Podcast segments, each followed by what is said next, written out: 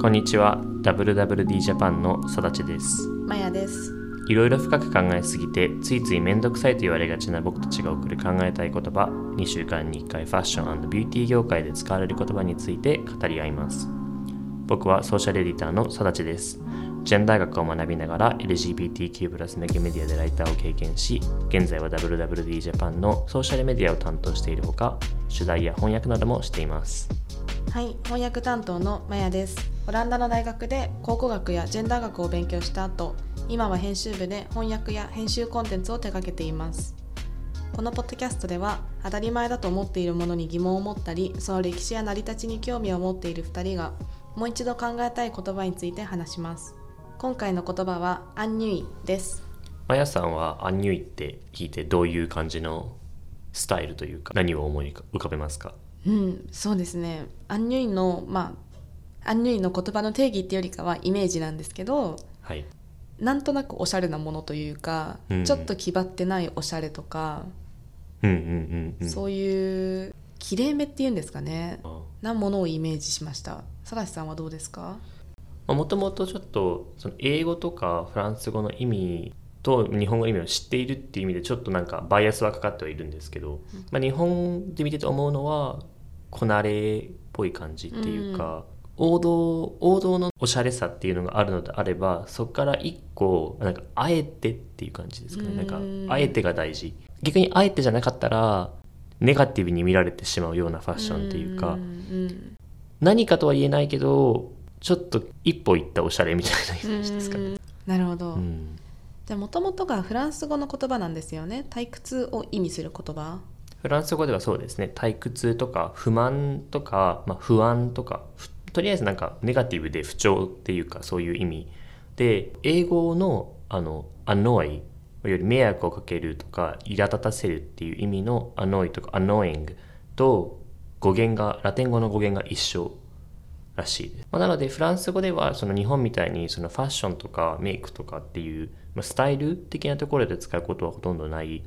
らしくて僕が唯一聞いたことあるのがフランスのポップバンド80年代とかのポップバンドだと思うんですけどもイマージュイメージって書いてイマージュっていうあのバンドの「レッデモン・デ・ミヌイ」っていうあの、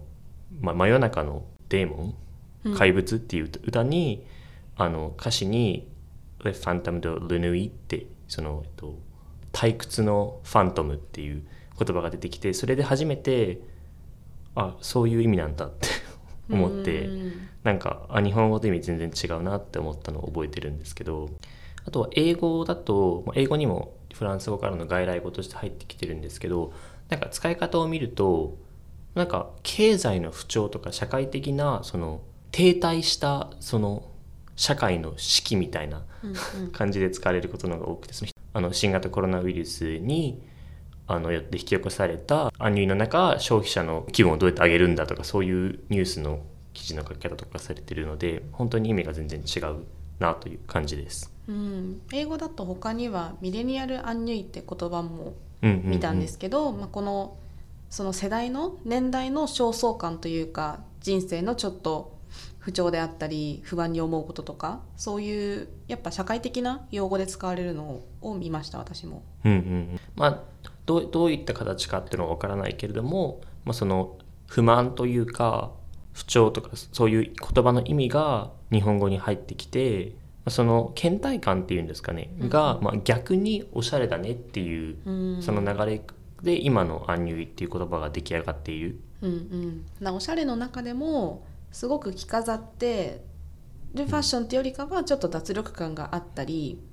こう消極的だけどなんか雰囲気あるなとか気だるげな感じがおしゃれっていう感じですよね。でなんか面白いなと思ったのがこれがフランス語の外来語であるっていうのとそのいわゆる僕たちが持っているなんかそのパリジャンのイメージというかっていうのはそのよくあるじゃないですか。ステレオタイプではそのフランス、まあ、パリの女性はファンデーション塗らずに唇に赤リップだけ塗ってでなんか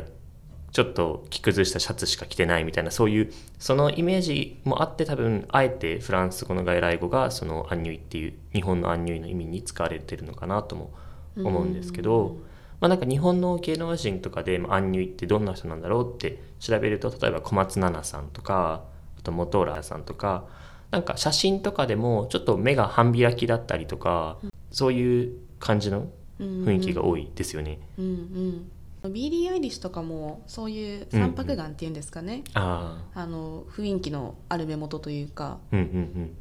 で成田凌さんとかもそこに入ってくるのかなと思いますね。そうですね。なんか、まあ、脱力感うんうん。があるでなんかそれがあえてなんか雰囲気があるというかムーディーでかっこいいっていううんところですよね。うんうん、だから他男性の芸能人だとあの小田切丈さんのあのちょっと疲れてそうに見えてもなんか雰囲気あるなってところとか菅、田将暉さんのこれもまあ雰囲気あるところっていうんですかねとかも入ってくるようです。そうですなんかアンニュイって調べると最初僕たちこれファッションとかビューティーっていうあの切り口で入りたかったんですけどなんか人のことをアンニュイって言ってることも多いのって不思議だなって思ってなんかその人がずっとこうアンニュイなのかっていうと、まあ、そういうわけではないと思うんですけど、まあ、特にモデルとか芸能人とかのまキャラとしてもうアンニュイキャラみたいなので、まあ、成立しているところもあると思います。そうですね。やっぱ入り口としてじゃあどんなブランドがアンニュイなのかなとかカテゴリーで多分最初うちらは捉えようとしたんですけどうんうん。多分そういうものよりかはそのブランドっていう固有名詞よりかは着こなし方とか表情とかその人がまとってる雰囲気にどうマッチしてるかとかそういう上級者なうんというか、おしゃれなんじゃないかなと思いますね。はい、まあ、はい。なんかも元の人がアンニュイだったら何にしてもアンニュイな雰囲気が出ると思うんですけどメイクとかでもよくアンニュイメイクとかっていうので、まあ、どういうメイクがアンニュイなのかっていうところをちょっとまあ掘り下げたいなと思うんですけど、まあ、メイクに入る前にカラコンでまあなんか最近、まあ、ファッションというかメイクの一部というかなんか最近裸眼メイクとかって言葉があるぐらいなんかしてる方が普通じゃないですか。なんか裸眼メイクってなんか裸眼って言わないと裸眼じゃないんだっていうぐらいふ普及してるなって、初めて聞きましたあその単本語。なるほどね、うん。裸眼でも可愛く見えるメイク紹介ってことなんだそれは。そうそうです。なんか裸眼でも漏れるとか。なるほど。前提が変わってきてる。なるほど。うんうん。で、まあ、僕自身も結構カラコンとかあの見たりするしつけたりもするんですけどその中でよくアンニュイカラコンっていう言葉がまああって売ってる側から使うこともあるしなんかアンニュイカラコンまとめみたいな。うんうん。でだどんな感じなんだろうと思って見てみるとまあ基本的に縁がないもの。うんやっぱりさっきあのあのマヤさんが言ってた、まあ、三白眼がアンニュイだっていうようにこう目を大きく見せちゃいけないというかうんちょっとやっぱ気だるさ半目っぽくなるように大きさがなかったり縁がなかったりちょっとこうぼやけてる感じ。で色がちょっと薄めで寒色系なのが基本的にあのアンニュイカラコンって言われてるかなって思いますね。うん。ね、目元が多分鍵に結構占めてるからカラコンがアンニュイとかあるのは納得感は結構ありますね。うん、それで言うとあのアイシャドウとかでも多分アンニュイな雰囲気は出せるんだろうなって思うんですけどなんかアイラインを引いたメイクってよりかはアイシャドウでちょっとぼやかしたメイクとか、目の下の、うん。まあ、上じゃなくてまぶた下まぶたのうんうん。アイシャドウがアンニュイメイク、ぽい。うんまあ、ぽい最近流行ってると思うんですけどあの、うんうん。最近流行ってるというかあの、まあ、ちょっと闇っぽいメイクとかでもピンクっぽいアイシャドウを下に入れたりとか赤っぽく目元をしたりするのってなんかもともとは僕結構アニメイクだったのかなと思ってて、まあ、最近その逆に一般化してきたのでもっとそのもっと赤くする闇系だったり量産型だったりとか、まあ、あると思うんですけど元はアンニュイかなと思うしなんかそれがちょっとクマっぽいのもそのまあ気だるさなんか寝てないちょっと不健康だけどおしゃれみたいな感うんじかなと思います。う。ん。そばかすメイクってもともとあったというかなんか例えば原宿ファッションとかでもそばかすっぽくする子ももともといたしあのなんかデコラでカラフルなそばかすにする人もいるし、まあ、海外まあ特に欧米ではなんかそばかすでそのちょっとファンデーションをしていないような肌に見せるとか、まあ、ちょっと日焼けした雰囲気に見せたりとかロイヤルウェディングでメガンマークうん。がそばかすが、まあ、あったっていうことで、まあ、それも生かしたメイクをしていたってことでなんか一時期海外のメディアではそばかすをタトゥーする人が増えたっていう報道とかもあったりとか、うん。まあ、あのいわゆるマイクロブレーディングとかその眉毛のアートメイク的な要領でそばかすを作る人もいたりとか、まあ、したんですけど、まあ、多分その延長線でちょっとメイクをしていなかったりだとか、まあある意味その絶対西洋的なそのさっきのフランスとかのイメージから来てそばかすっていうところが日本のそのアンニュイには組み込まれてるのかなと思うんですけど、うん。うん。素肌感が演出できるものではありますよねそばうんかすは、多分長年そのうん。例えば美白とか、うん。そういうところでそばかすとシミって、まあ、消すものというかどうやってこのトラブルをなくすんだみたいな流れがあったのに対してアンニュイっていうのはなんかそれもおしゃれというかうんうん。取り入れるからまずそばかすをあえて書き足したりもしくはもともとある人は残しておいたりとかもするのかなって思います。うん。まあ、ただ個人的にはそのシミとそばかすの線引きっていうのは面白いなと思いますね。なんかそばかすはおしゃれだけどシミはダメなのっていう なんか、ごもっとも、うん思うんですけど、うん。うん。それに関連して言うとさっきヘアスタイル？うんうん。ヘアスタイルもその無造作感がアンニュイにつながるというか手入れをしてない手入れみたいなこうノーメイクメイクみたいな感じがアンニュイなヘアスタイルに挙げられている印象があります。確かにだから男性の、まあ、へいわゆるメンズヘアでも、まあ、なんか日本でだろうと、まあ、その海外のバーバー風であろうとなんかやっぱり清潔感っていうのが目的でその身だしなみを整えているってことことが多かったと思うんですけどだからそこであえて特に日本の場合はあの多くの人がストレートな髪の毛をしているっていうところからあえてその癖が欲しいっていうその多少の憧れがあると思うんですよ。まあそれでなんかアンニュイ風なパーマとかっていうのをよくヘアカタログで見かけるなとは思ってました。ね、あとカラーで言うとあのアッシュ系のカラーとか、うんうん、なんか透明感と言われることの多いカラーが多分アンニュイの演出に一役を買っている気がします。そうですね。なんかそばかすのところと同じで、まあ、少なからずその西洋的な美意識というか、まあ、美的感覚に憧れがあるからこそ、まあ、いわゆるそのあまり好きではないんですけど言葉として外国人風カラーっていうのにアンニュイっていうのが重なってきているのかなと思います。それでは、まあ、ヘアスタイルとかメイクとかも大事だと思うんですけど、まあ、そそれほどは、まあ、ビューティーほど効かないかもしれないんですけどファッションではどんな感じなアンニュイファッションがあるんですかね？ね、アンニュイなファッションに代表されるのが、まあ、基本的にカジュアルでうんちょっと大人っぽい要素があって抜け感のあるファッション。うん。だから多分ファシャツを着てた場合インはしなくて出してるんですよね。そういうちょっと流れるようなものとかがアンニュイなファッションに挙げられると思います。そうですね。だからカジュアルでも例えば逆にあまりにそのポップなカジュアルさだと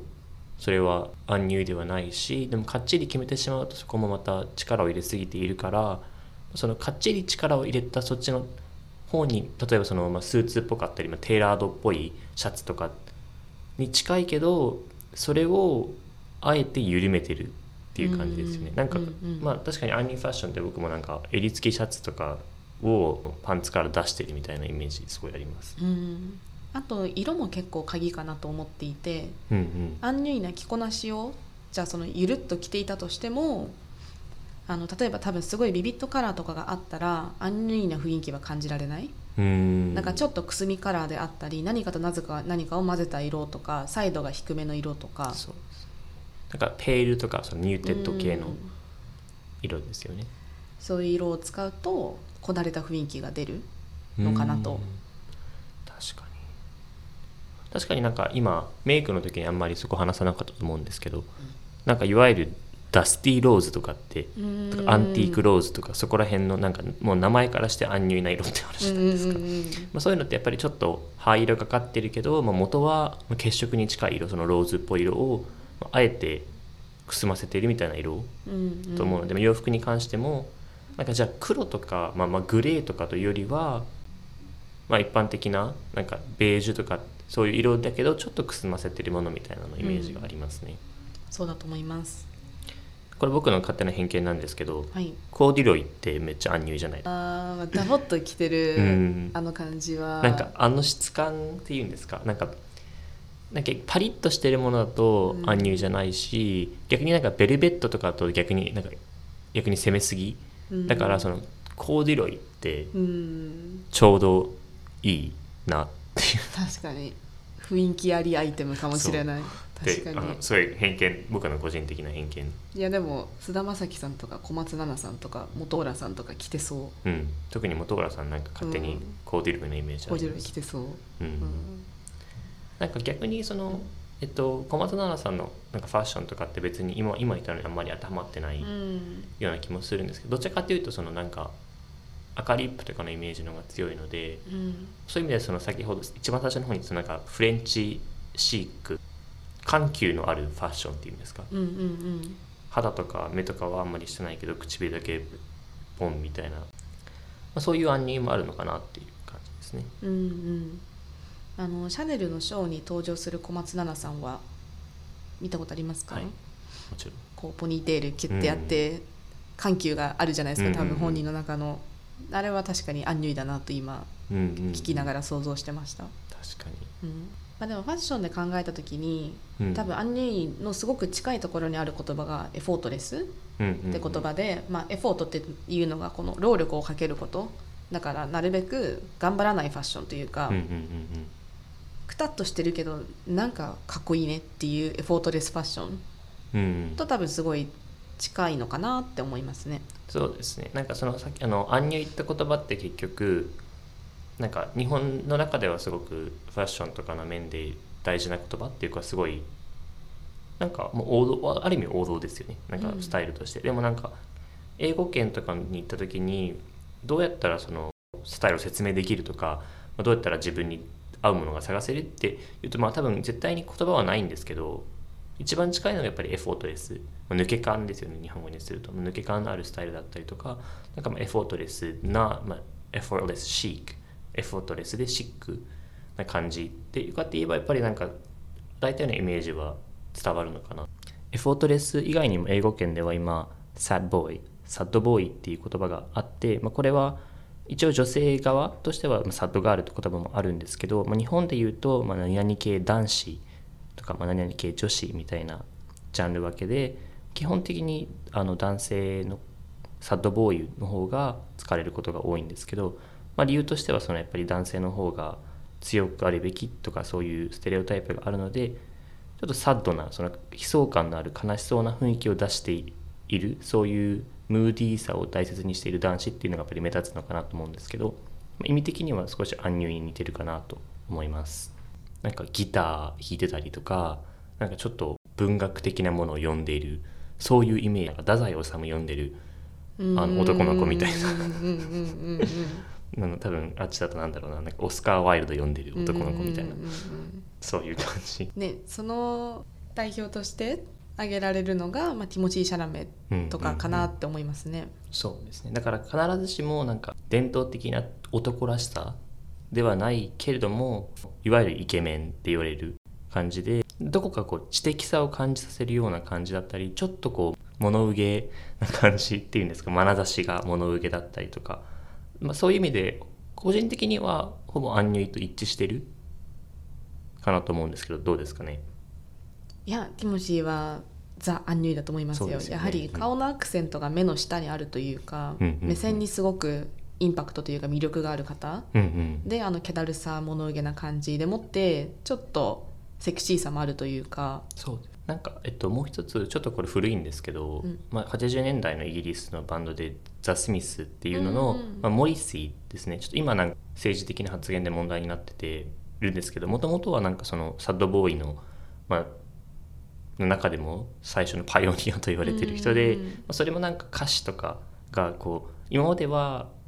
やっぱりラップとか聞いてもやっぱり男男性の歌詞っていうのはなんか俺イケメン俺強いみたいな感じだったりとかなんか逆にこうあの女の子誘いたいみたいなのだったのに対してちょっと自虐的というかこう少し内向的な性格で悲しげだったりとかちょっと悲観的な歌詞を作るってことで人気だった人で、まあ、洋服とかにもこだわってたりちょっとボタンをかなり開けた柄付きシャツになんか長めのジーンズ履いたりとかブーツ履いたりとかこう口になんか花をうんうん。かあの噛んで写真撮ったりとかそういうなんななんていうんですかねそれもちょっとアンニュイだしちょっとこう今の e ボーイとかにもつながると思うんですけどそういう性格的なところも入ってくるのがアンニュイかなと思いますね。ちょっとこう内向的だったりとか。うんうん。うんでもさっきのやっぱり目の目のクマっていうんですか、うんうん。そこもすごい重要なポイントですよね。うんあると思います。でアンニュイっていうとやっぱりこう雰囲気頼りなものうん。であるからやっぱ見た目に関してのなんて言うんでしょう制約がちょっと多いというか偏見が多分助長させているものであるうんうん。から色白であったりあの多分ブルベっぽい感じそうですね。とかそういうのがすごく根底にあるからじゃあ今例挙げたサットボーイとかって黒人の方はいないとかそういうのもあるじゃないですかうん。そうですねなんかその音楽性とかでなんかこの例えばこの新しい黒人のシンガーがサッドボーイだとかって、まあ、言われつつはあるんですけれどもやっぱりそのピンタレストとかで検索した時にサッドボーイの代表って言われるとやっぱりその、まあ、色白であったりとかちょっとあのロングのウェーブヘアだったりとかで、まあ、やっぱりなんか慣れる人と慣れない人のこのバイアスっていうのが結構大きくあるっていう意味で、まあ、なんか他のスタイルとかもそうなんですけどやっぱり西洋中心的なところはあるかなとは思いますね。そのバイアスを自覚するだけでなんでアンニュイって魅力的なんだろうとかその根底にあるものをちょっと見つめ直すきっかけになるかもしれません。まあ今回はあのあまり深掘りしないんですけどそのアンニュイサッドボーイに続いてソフトボーイとか何々系男子みそういうジャンル分けがやっぱり英語圏でもあるしちょっと日本とまた違ったその分類とかがあってでもそれも日本のやっぱり装飾系男子とかと一緒でこう移り変わるその男性性だったりとかを映す鏡にもなっているので、まあ、ぜひなんかそういうところもどんどん取り上げていけたらなと思います。うんね、でアンニュイによって多分今まで光が当たりづらかったモデルの方とかにもフィーチャーが当たるようになったってことでうんうん。なんかこの美しさの定義が広がった？うんうん。のは、アンニュイはすごく貢献してるんじゃないかと思います。なのでこれからも変わっていくんだろうなと思うし楽しみです。はい。はい。今回もお聞きくださりありがとうございました。またお待ちしてます。はい